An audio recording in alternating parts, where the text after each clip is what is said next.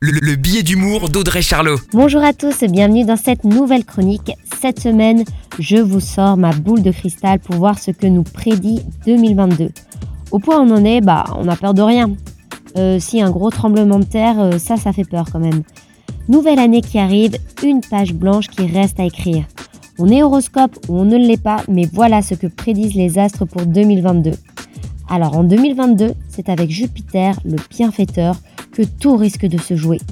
Ça pourrait être une année qui nous pousse à dresser le bilan. Euh, mais ça, c'était pas en 2020 qu'on l'a déjà fait. Jupiter va nous inviter à être plus réceptifs à ce qui se passe ailleurs. Avant, c'était la mondialisation. Maintenant, on ajoute l'émotion et la sensibilité humaine pour que cela devienne une humanisation. Moi, je me demande quand même si Jupiter, comme le Covid, nous donne pas une petite leçon sur la merde qu'on fait pour la planète en ce moment. Bon, la bonne nouvelle, c'est que le début de l'année est marqué par un profond besoin de se retrouver et de travailler en équipe. Et ça, c'est pas Macron qui le dit, mais Jupiter. Très belle semaine à tous. La, chronique de Charlot, à retrouver en podcast sur itswanradio.com.